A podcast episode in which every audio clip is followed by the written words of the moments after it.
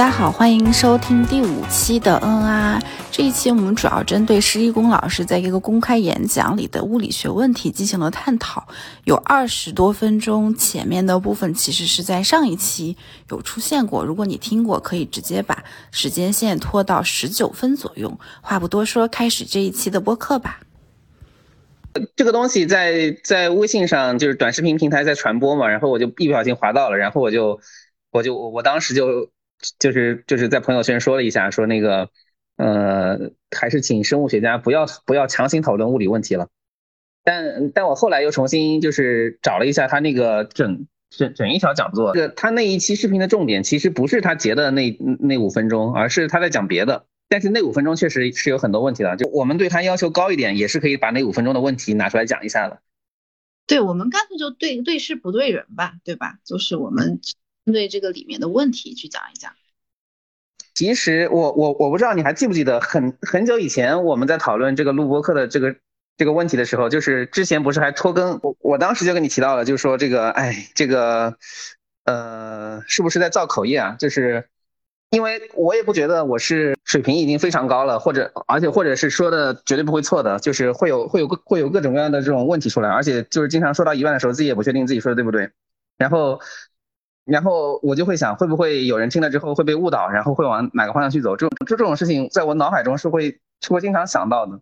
但是当我看到这个短视频之后，我就觉得，嗯，我肯定保证我说的这个内容比这个要靠谱多了。可能有很多人都跟我一样有这种类似的想法，没有必要把自己的呃水平不是特别高的东西拿出来说。但是这样的结果就是导致大家传播的充满充满各种各样问题的，或者是标题耸动的，或者是这种。就是把人吓得半死，或者把人气得半死的这这这些东西，是要要要去是发生的，对吧？我就我就可以用一个呃严谨的态度去发生，但是这个这个事情不能不做，对吧？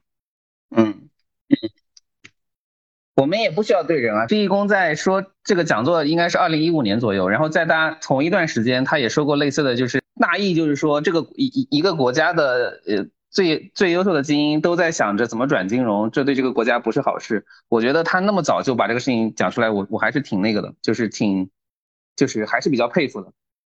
是的，是的，我觉得它的整体是一个非常善的一个意义，只是它有一些可能不那么严谨的部分，我们还是要用一个很包容的态度去支持这样的事情，对吧？嗯嗯。我现在开始听一遍。好，我也我也。我也告诉大家，我觉得我们现在了解的世界不是客观的。大家一定觉得说施一公怎么在台上胡说八道？那么我来 convince 你，我来告诉你为什么是这样。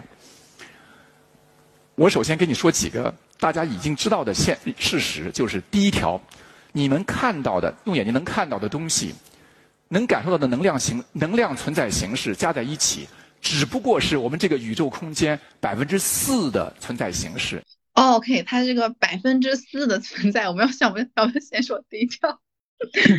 它这个问题其实是你可以合起来说吧，就是它它其实是把现在比较就是学术界比较也不能说公认，就是说可能是最大部分人愿意这么说的那个宇宙学模型，把它当成真理了。就是那那个模型叫 Lambda CDM 模型，就是说呃百分之四是等离子体物质，然后百分之呃，二十二十六点二二十六二十七吧，大概大概这个样子是暗物质，然后剩下的全都是暗能量。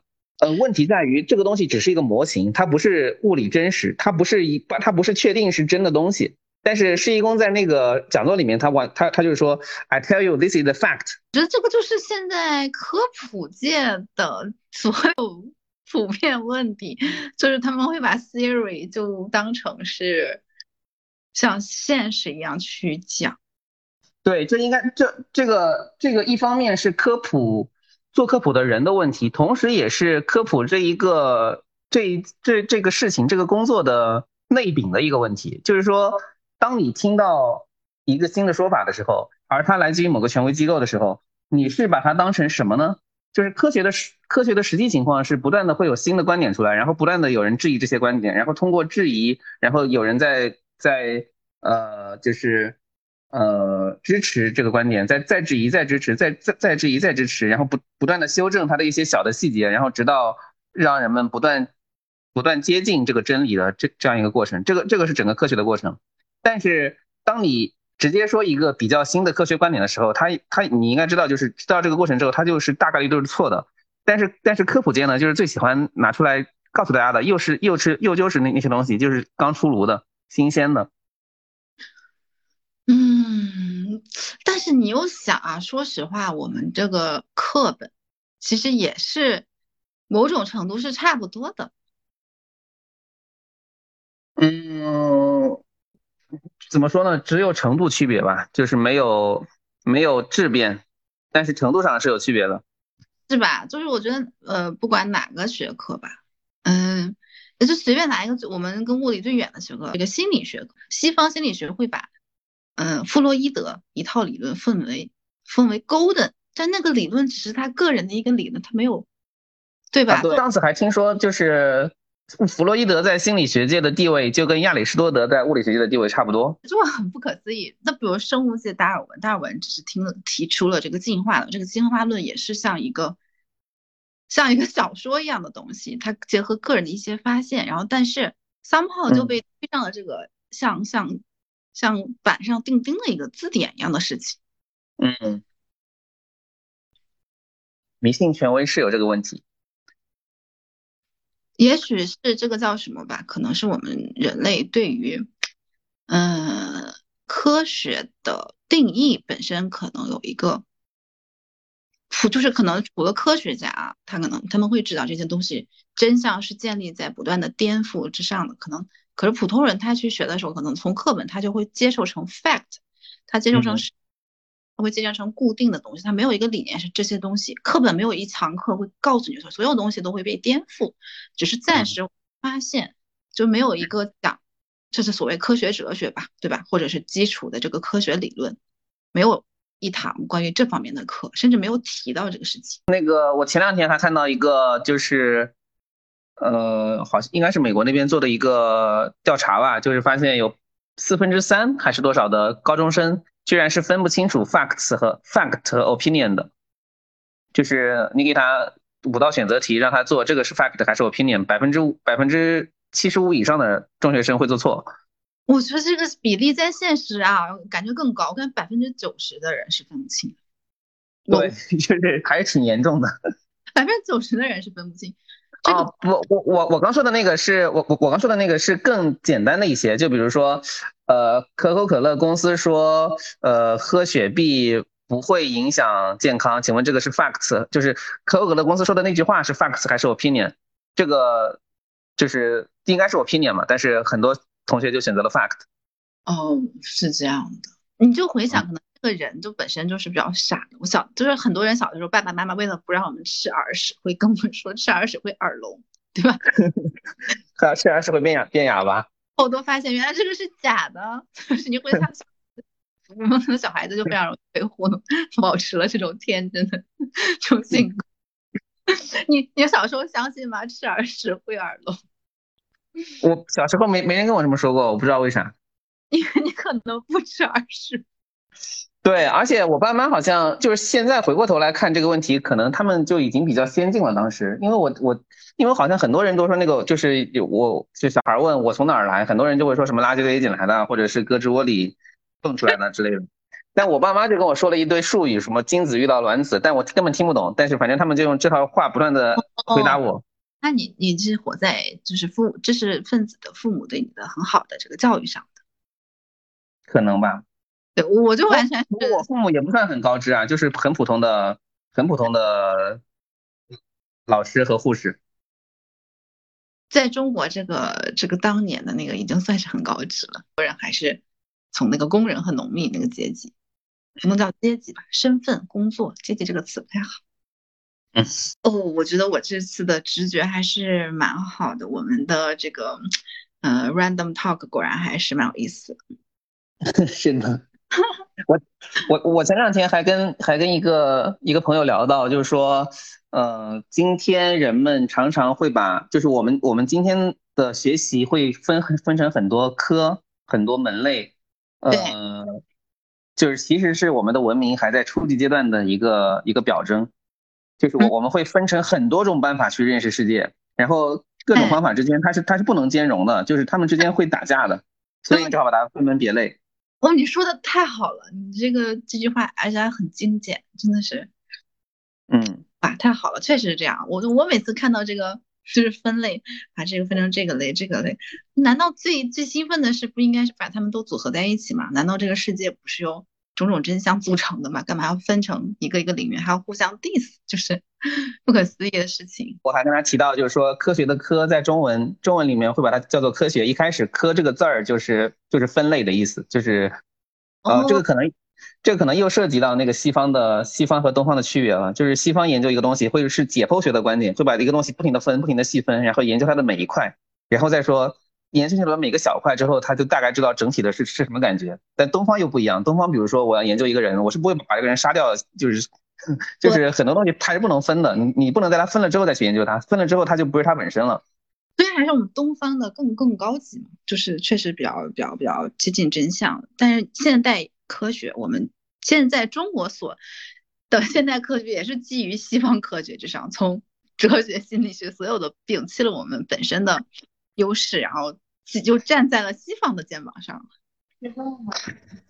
是的，啊，又回到我们刚才最早聊那个话题，就所有人可能读到一些，比如双缝干涉呀，比如光速不变啊，比如说广义相对论啊，它那种震撼感，或者那种反常识，它反的不是它本身的常识，它可能反的是他上学这么多年学的那个常识。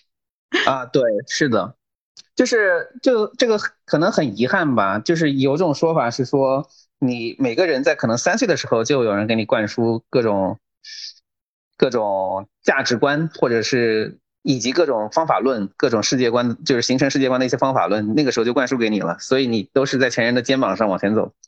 嗯，不过形成了颠覆，知道自己就是一切都是建立在无知和错误上，已经形成这个事情，还是还是蛮好的。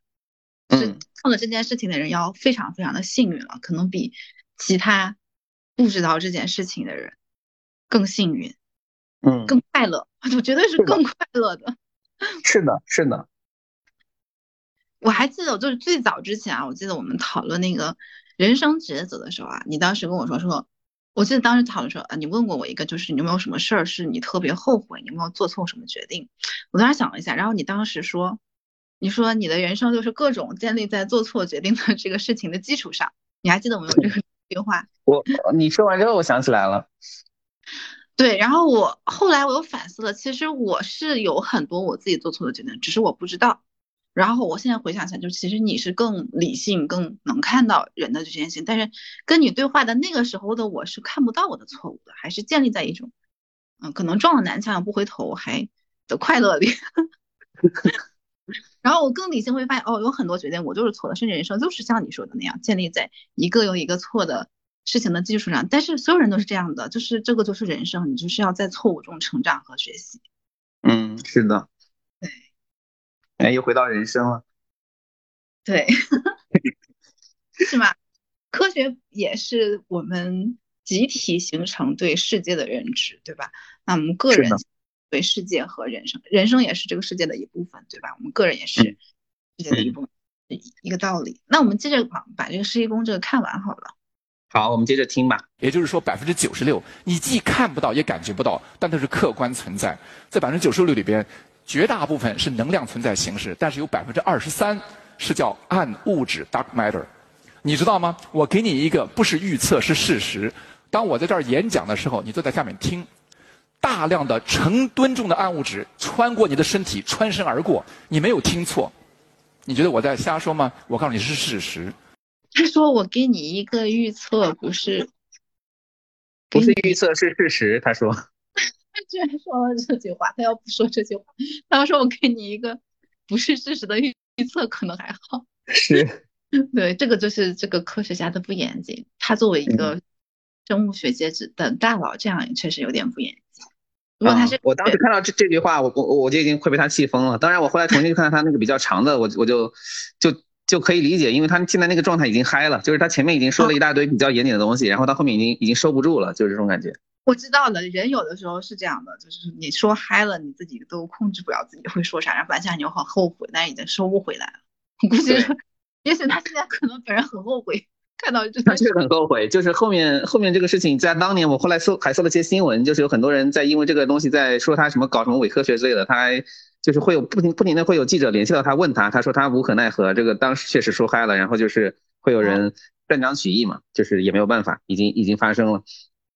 那那那其实他也道歉了，那就非常的，嗯，能非常能理解，非常能理解。我也经常 来了。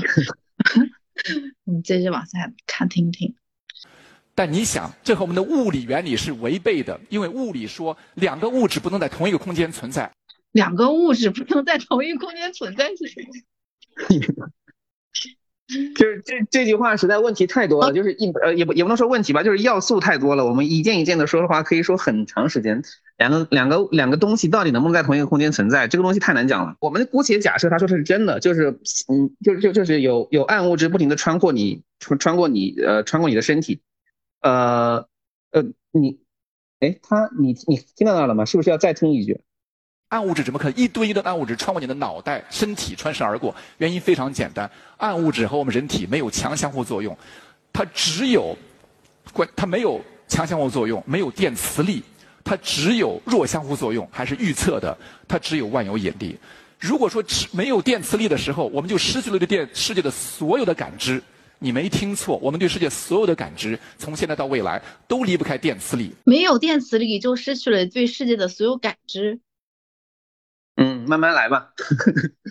首先，呃，暗物质能穿过人体，不是因为不是因为空间同一个点可以存在两个东西，而是因为人体其实是空的。就是我我们上次我们第一期还是第二期已经提过这个事儿了，就是原子核只占一个原子的呃呃十的十五次方分之一那么大的体积，就是一亿一千万亿。一千万亿分之一的这个体积，也就是说，你的人体基本上是空的。其实就是你在你你做，就是你在足够小的尺度上，人体其实是空的。你感觉到人体是满的，其实是因为电磁相互作用，它的电，它那些特别小的东西的电磁相互作用可以把这空间撑满。但但是这个物体本身，它的质量本身其实是其实就就就基本上是空的。不仅是人体是空的，一切东西都是空的。可能有点像说佛学一样了，但确实就是基本上都基本上都是空的。是这样的，是这样的，嗯嗯，然后我们感受到的这个质量的存在其实是引力，对，我们飘在太空上，我们都感觉自己很轻，有无数就不说什么中微子穿过我们，因为我们都很空。啊，对，无数中微子穿过我们，这个是真的。就是他现在是把暗物质当成中微子了，无数中微子确确实是在不停的穿过我们，这个我们已经基本上可以可以确认了。就是确实无我们无时无刻都在被大量的中微子穿过，而我们没有任何感觉，就因为它跟我们不发生任何相互作用。是他他想表达那个意思和他的用词和他那个确定的态度本身，这三个组合在一起就很糟。嗯，而且他说的是暗物质，暗物质这个东西我们实在是太难讲了，呃。对，我们可以回过头来说一下什么是暗物质。暗物质是否存在，其实是可以讨论的。就是我，我这有一些物理学界的朋友，他是不相信暗物质存在的。就是暗暗物质，它基本上也是一个模型嘛。就是我们在做天文观测的时候，有那么有那么三个左右的证据吧，证明就是说我们能观测到的，我们能观测到的质量小于它实际存在的质量。但我我这么说甚至也不严谨，应该说那三个那那三个观测，一个是就是那个星系的旋转曲线，就是说一个星系它如果在呃大多数星系都是在旋转的了，然后它那个旋转的那个呃星星绕着绕着星系，就是星星星系是由星星组成的，那每一个星星绕着星系的中心旋转的那个速度，它随着它那个它到星系中心的距离，它是能画出一条曲线来的，这条曲线它的长相。跟我们能观测到的那些质量做所做的预测是不吻合的，就是我们需要让更多的，就是它在星系星系外围的时候，它我们观测到的它它那个旋转的速度其实是要快一些，快一些就意味着它里面会有更多的质量，其实，嗯，然后这些质量呢，就有就后来就有人就说它是暗物质，呃，但它到底是不是暗物质，或者甚至它是不是只是一个质量效应，我们都是不知道的，我们能知道的就是就是这个速度曲线不一样，对我们观测的事实就是它。和我们算的不一样，但你就让有人提出来一个模型是它是暗物质，但是这个东西有没有经过实验或者验证呢？这个没法验证，实在太难了。这个实验首先你要设计一个这样的实验就很难。嗯，今天你如果去查暗物质的维基百科词条，它可能能给你列出十几条证据来，但是你仔细一看呢，就是很多证据是很牵强的。比较坚实的说说说清楚，这个就是一个质量效应的呃这个这个迹象呢，可能就只有那么三个左右吧。另一个就是那个引力透镜，这个这个这个就是广义相对论的一个预言了，就是说，呃，光线因为时空是弯曲的嘛，光线在经过一个引力核心的经过一个引力源的时候，它能像透镜一样，会有一个。就像像凸透镜一样，会发生光线的弯曲，导致你看看东西会变大，或者是会变成那个爱因斯坦弧。嗯，那第三个呢？第三个，第三个我还有点忘了。第三个是应该是也是一个跟速度有关的，但我现在一下子一下子想不太想不太清楚了。就是呃，不是星系的旋转曲线的那个速度，而是一个叫。嗯，velocity dispersion 那个这个翻译怎么翻啊？速度那后面那个词是什么？dispersion，dispersion，我查一下。dispersion，dispersion，d i s p e r s i n，分散，速度分散，这这这。啊，dispersion，速度散，色散，呃，速散，差不多是这个意思。速散，分散，dispersion。OK，说到了这个速度、速度分散、速散，啊，速散现象。嗯，还有就是，哎，我们刚提到那个 Sabina Hofen，呃 Hovenfelder 他还出过一期视频讨论了一下，就是有最近有有一个比较新的证据叫 Bullet Cluster，Bullet Bullet 星系的一些行为，但是这个事情到底对暗物质是支持暗物质的存在，还是呃，就是倾向于认为暗物质不存在？是有争论的，就是是更更 favor 了暗物质，还是更 disfavor 了暗物质？学术界其实还在讨论呢。哦，那确实就是这个暗物质是一个听起来就是一个其实刚刚开始的一个阶段，还有很多很多路要走。嗯，是的，它它因为它可以比较轻易的同时解释我刚说的那三个现象，所以它就能接受度比较广，这个是比较方便的，大家就是。呃，之前我们也提提到了吧，就是那个那个叫什么，我我现在想不起来了，奥什么剃刀？奥卡姆剃刀。奥卡姆剃刀，对，就是奥卡姆剃刀的原理嘛，就是说，呃，我们只需要一个假设就能把这东西全部解释清楚，那我们就相信是这个假设，我们就不要用更多假设了。对，无非必要不需存在。嗯嗯，挺有意思的。至于暗能量就更是，嗯，就是暗能。暗物质你还能列出来说有这么一些证据能证明暗物质是存在的，暗能量就就只有一个证据，就是我们今天就是有一个叫哈勃定律嘛，就是我们的宇宙是在膨胀的。那我们这个宇宙是在匀速膨胀还是还是减速膨胀还是加速膨胀呢？呃，貌似它是支持加速膨胀的，就是好像我们的宇宙是在加速膨胀。这个加速膨胀的原因是什么呢？原因大家就把它归为归类为暗能量。对，说看不见的能量在推着大家彼此远离。啊，对，就就是暗能量，其实就只有这么一个一个所谓的证据，而且甚至是不是证据都都另说。就是好像是呃红移哈勃红移里往外加的一个假设。啊，对，红移是确实是有的，就是呃红移就是哈勃定律，哈勃定律就是说宇宙正在膨胀。对。但是红移红移是红移的越来越快，还是移的越来越慢？这个这个，我目前的观测是认为似乎是移的越来越快。OK，这个这个这里面因为天文的这种大尺度的天文实验实在太难做了，就是天文观测实在太难做了，所以很多东西其实是不准的。比如说哈勃哈勃就是星系离我们远去，它是有个哈勃常数的，就是说离我们离得越远，它就远离的我们远离的越快。这个基本上是一个常数，就是呃基本上是成以正比的，就是离我们。呃，它远离我们的那个速度和它与我们的距离是成正比的，这个这个正比叫做哈勃常数。嗯，但是哈勃常数的测量用两种不同的方法测出来的还不一样，就好像就可能就是小数点第二位就不一，就是就第二位就不一样了吧？有效数字第二位就已经不一样了。这个差别蛮大。嗯 嗯，其实就是暗能量，也就是一种，呃，为了解释这个膨胀的一个提出来的一个理论。对。然后现在的证据和实验也非常的少，对，非常少。呃，有的有的理论物理学家会说，暗能量无非就是一个宇宙学常数嘛，就是那个爱因斯坦的场方程，它里面会有一个宇宙学常数，那一项大小就决定了暗能量的大小。可以讲是一个很大很大的故事了，就是这个宇宙宇宙学常数被称为爱因斯坦爱因斯坦就是人生最大的一次错误。对，我觉得宇宙常数完全可以单独讲一期，对吧？是的。对，anyway，就是说。其实还是刚才咱们说，这是一个 opinion 还是一个 fact？对，一个科学家应该能分清楚到底是 opinion 还是 fact。但是这个事情如此之难，以至于施一公他都会搞错，他稍微一跨界就搞错了。是这样的，是这样，因为又有你看，比如说又有一些观测，又有一些呃证据，但是这个证据到底是不是就像你说的，你能分清楚它是一些边缘性的证据？还有的人可能听完这三个，他就会觉得这个就是板上钉钉这种感觉，就是这个。大大多数人一看维基百科词条，他列了那么多条，他会觉得这这么多条全都是支持的。其实不是的，其实是有很多是在讨论的。对，因为这种微小的差别的判断，只有懂懂的人才懂嘛。嗯，你要花足够多的时间或者训练才能，就是有的人是就是背景知识得够，有的人是背景知识够了，他也不愿意花这个时间，他也不知道。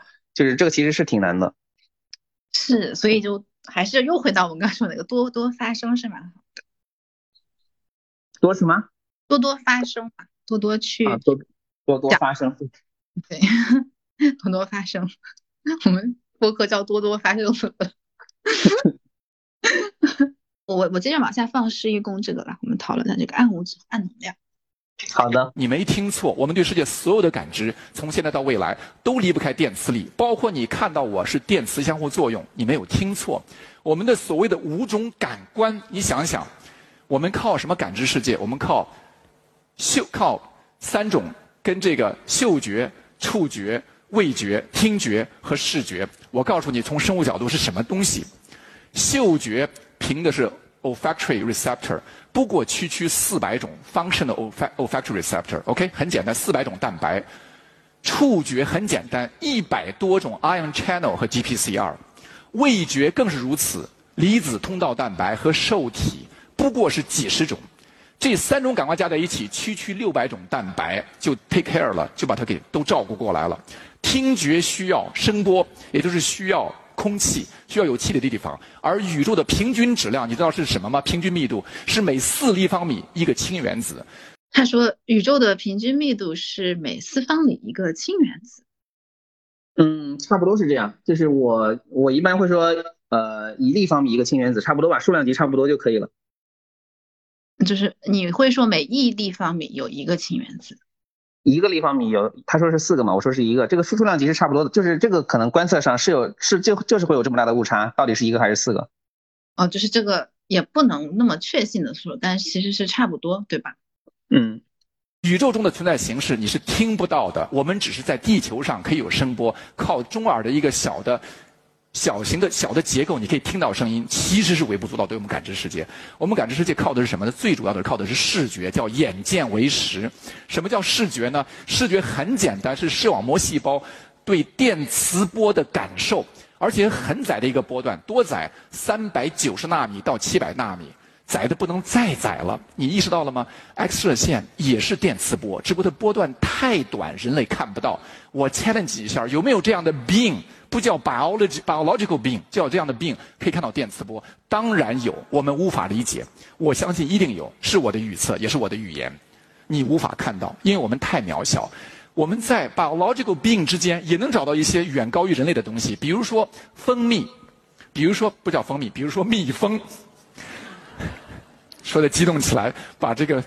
词这个词都说串了，比如说蜜蜂，它可以看到蜜蜂，你知道吗？很了不起，可以看到近紫外，可以看到远紫外，看到紫外。你以为蜜蜂采蜜是看到鲜花，它看不到鲜花，它是看到的是紫外，看到花蕊的紫外。你别小看金鱼，金鱼可以看到远红外，还看到近紫外。其实这些生物，它的感知世界和我们是完全不一样的。你敢保证两个同样两个人之间对红色的感知是一样吗？我认为是不一样的。你怎么给证明给我看？我认为你证明不了。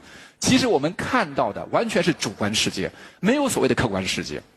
It doesn't exist. OK？你可以想象一下，我们凭借这么简单的加在一起不超过一千种蛋白的一个生物体去感知世界，哪来的客观世界？你告诉我。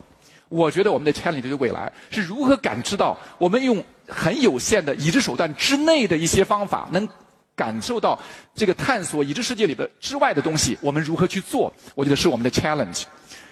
其实我在讲我们对我们人类五种感官的限制。我最后一分钟我也说一说，包括时空定义的这个形式的限制和信息的限制。这一段讲的应该还可以吧？就是他的老本行了，就就我是听不出什么问题来了。再讲一些生物跟人类不一样了。对，我觉得他就是短短只有五分钟吧，他其实就是在讲的表达的东西是很正向，就是我们人类是非常无知的，我们无论是个人还是科学，对于这个宇宙的感知都非常非常的狭隘和无知，就是这个只是刚刚开始，他其实很激动的想表达这个信息。是呢，就哦，刚刚刚刚暗物质已经跳过了，就是他其实还讲了一点，就是说，呃。他他说暗物质是只有弱相互作用，这个其实都不一定哦。他是不是说了这句话？我也忘了，我看我翻一下。暗物质和人体没有强相互作用。哦，他说暗物质和人体没有强相互作用。呃，原话是，呃，它就暗物质和人体没有强相互作用，没有电磁力，它只有弱相互作用，而且还是遇，它只有万有引力。哦，那这句话应该问题不大，就是。呃，只不过可以，就只不过他说到这这句话之后，我们可以引申出去讲一下，就是其实今天所有的，就是大家看到的所有科普上、科普文章上说的做暗物质实验的，都是，呃，就绝大多数吧，呃，不是一两，就是除了除了一两个之外，都是假设暗物质是参加弱相互作用的，但但弱 暗物质是不是参加弱相互作用，我们不知道。嗯，就是关于暗物质，真的只是非常。非常浅薄的认知和刚刚的开始，就是我们很难在这么一个初级阶段丢出任何一个结论。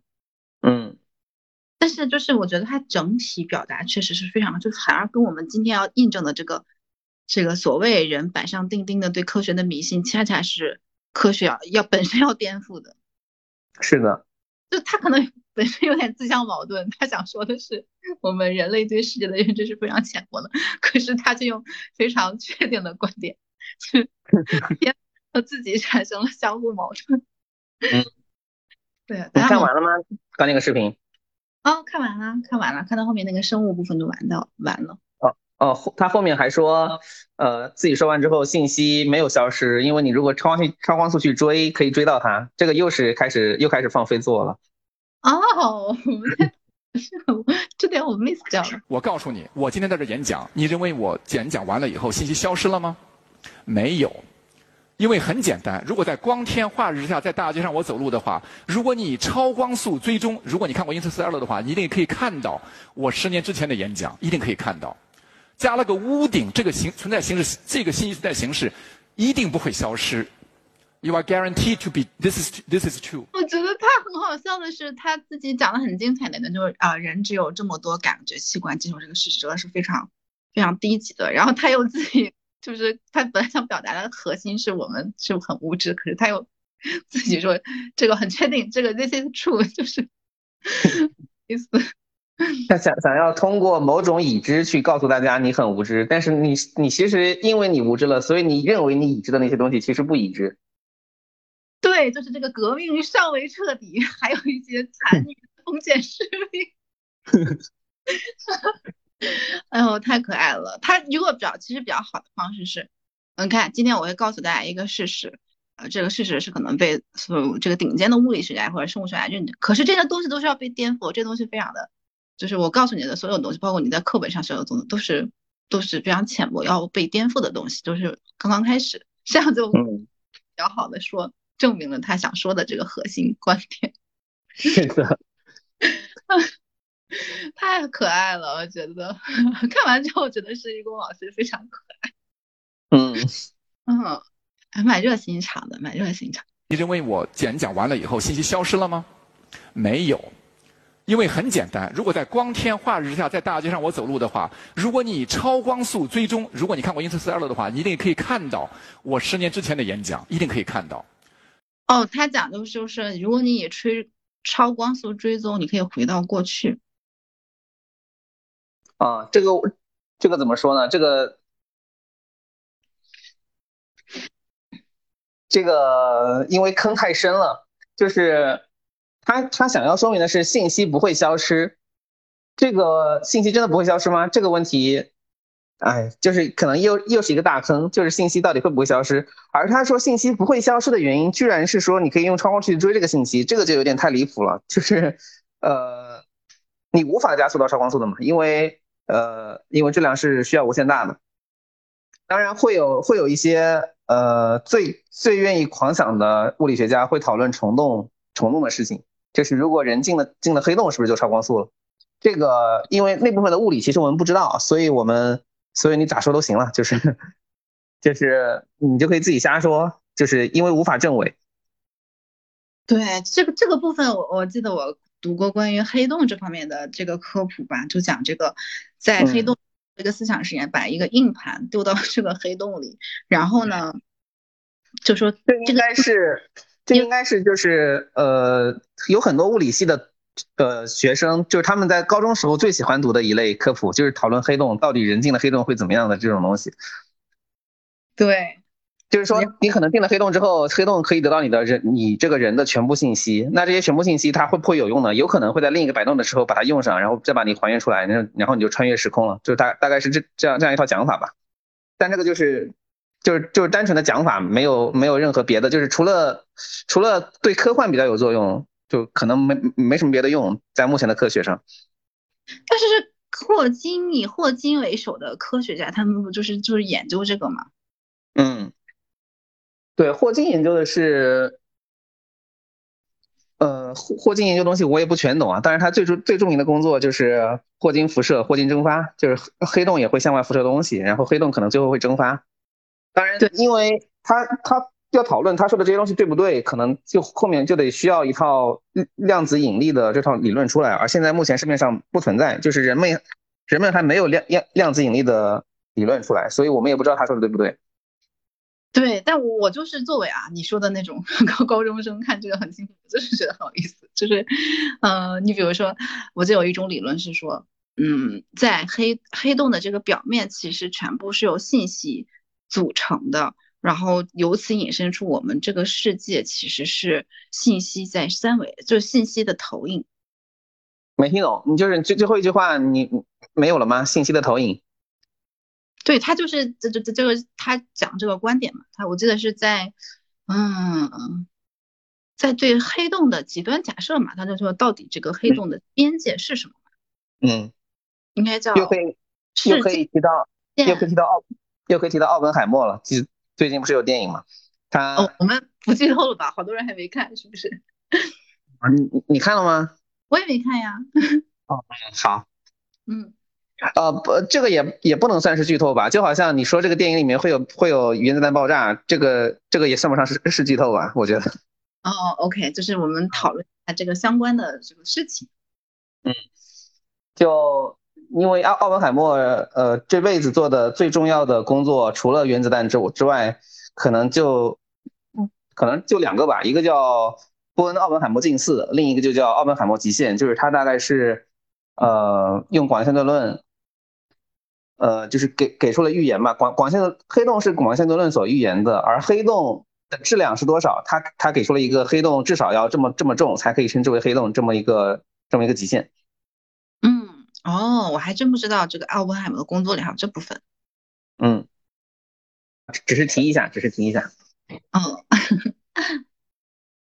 对，我还记得有一个很有意思的理论，就是说这个，呃。比如说我们刚才说那个，把这个硬盘丢到这个黑洞中，在我们去观察它呢，这个硬盘完全消失了，这个信息也消失了。这个信息的消失就不符合，呃，量子物理中提的这个这个叫什么守恒信息守恒这个理论，对吧？然后呢，呃，信息守恒吗？我我不太确定，应该好像是这样说的，有印象吗？呃。就是信息是否守恒，这个我说是一个很大的坑，就是因为就就就是就是施施施义工刚说的那句话，就让我觉得坑很大。信息是不是守恒，这个是可以讨论的。就首先是信息是负熵，而熵是增加的，嗯，所以信息是自发的会减小的。你这就是信息不是不守恒的。信息是否守恒，我无法，我们无法讨论，就是我我我不知道这个信息守恒是建立在什么样的基础上再说它它是守恒呢。呃，总之，自然界就是对于人类来说，信息应该是在不断的减小的。但是人类呢，人类的存在又是不断产生新的信息，就就是就生命可能就就是一个比较神奇的东西吧。呃，这个这个可能又回到了又回到了薛定谔说的“生命赖负伤为生”，就是他他他写了本科普书叫《生命是什么》。对，我记得就是他最著名的那个论断，就是文明是负伤。嗯，啊，确实是这样。就是你在用物理学的观点去看，任何一个自发行为，就是没有人类或者没有生命参与的一个行为，它因为是热力学第二定律嘛，它会始终是会始终是熵是越来越越多的，也就是信息是越来越少的。就是熵代表着混乱度，而信息代表着不混乱有序。信息代表着有序，没有信息代表着混乱。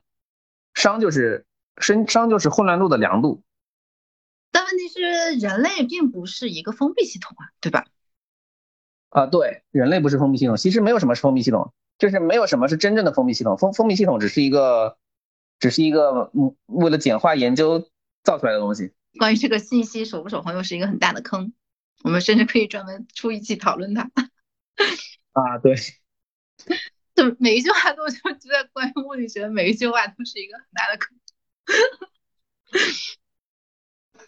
都都在挖坑，而且讨论起来其实很麻烦。我觉得如果我们要真的要讨论的话，准备起来其实应该也需要挺久的。对，我们就开了很多坑，什么超导也开坑了，什么广引力的坑刚开始还没有填，然后嗯，我开了一堆暗物质和暗能量的坑，还有宇宙常数。嗯，这个应该就是暗物质、暗能量的。我觉得今天讲的已经差已经差不多了，已经把我知道的都告诉大家了。可能没什么，就是以后也没什么，没有太多可以更新的了。哦，就这个坑还是有大小，大大小分别蛮大。那我们接着聊点啥？就是感觉我现在的感觉就是坑很多，然后我们还有一种，哎呀，要填坑要做很多准备的这种感觉。呃，那个，你你后来有没有看何教授的一些视频啊？没有，因为他说话太快了，然后他有点口音，就对我来说那个有一点听听听力障碍。嗯，我我刚是想说，就是我觉得他对 LK 九九的，他也是外行，他也不是做超导的，但是他对 LK 九九的研究，哦，应该是比我深一些。就是我觉得，而且他。他也是属于就是会说实话的人，就是不会有什么利益考量，或者是有有什么明哲保身的考量，就不愿意把东西说出来的这种这种倾向。所以我觉得他说的那那部分应该就应该对于对于好奇的人来说，对于好奇的好奇的非物理的人来说，已经已经够了吧？对不好不好奇物理的普通人来说，他又很有意思啊，戴一个墨镜，然后讲四川话，然后很激动，很可爱啊。是的。就是他每次都要戴一个墨镜，很像，而且他就是很像那个徐峥。哦，对啊，顺便说一下，他跟那个他当年在德国的时候，跟那个 Sabina Hossenfeld 是在同一个研究院的。哦，I see。然后对对，还有一堆那个评论在莫名其妙点他是一个很厉害的人，就氛围感十足。太有的。然后他每次就把物理学的这个一个这个事情讲的像什么。世界大战的这个层层级，这种这种激动程度，太好笑了。哎，我们这个会议又要结束了。嗯，这主题是啥嘞？我们先从我们瞎聊了一会儿，瞎聊了一会儿这个什么呢？都忘了。我们最开始从什么开始聊的？我也忘了，我们在聊啥来着？哦，我觉得我们还是有共同的主题的。其实我们今天主题就是讲。这个科学是建立在，这这呃，其实就是这个 opinion 和 fact 这个事情，对吧？我们开始讲弦论，这个主题就是弦论是很多时候是建立在 opinion 基础上的。然后我们又讲了这个立功，也是在讲这个 opinion fact。我们还讨论了，嗯，就我们在这个教育的过程中的这个课课本书的这个科学程度。哦，我们这个 opinion is not a fact。对。这个还挺那个的，就是，呃，如果它是很明显的话，就是是很容易分出来的，就是，呃，但但是很明显的那些美美国高中生也也分不清楚啊。这个美国这个国家问题还挺大的。但是就是你研究的越深入，你你会越发现这个这这二者之间就比较难以区分了。是啊，你比如那个 LK 九九，他呃，然后我就看那个明眼人，他一看他那个视频，他看到那个，呃，他悬浮的时候不是完全悬浮，而是一会儿吸一下，半吸半悬浮。明眼人一看就知道他这个是造假，但是对于可能没有这个基础的人，他现就就搞不清啊，对吧？嗯。好，那我们这期就这样子了，欢迎收听下一期。嗯嗯啊啊。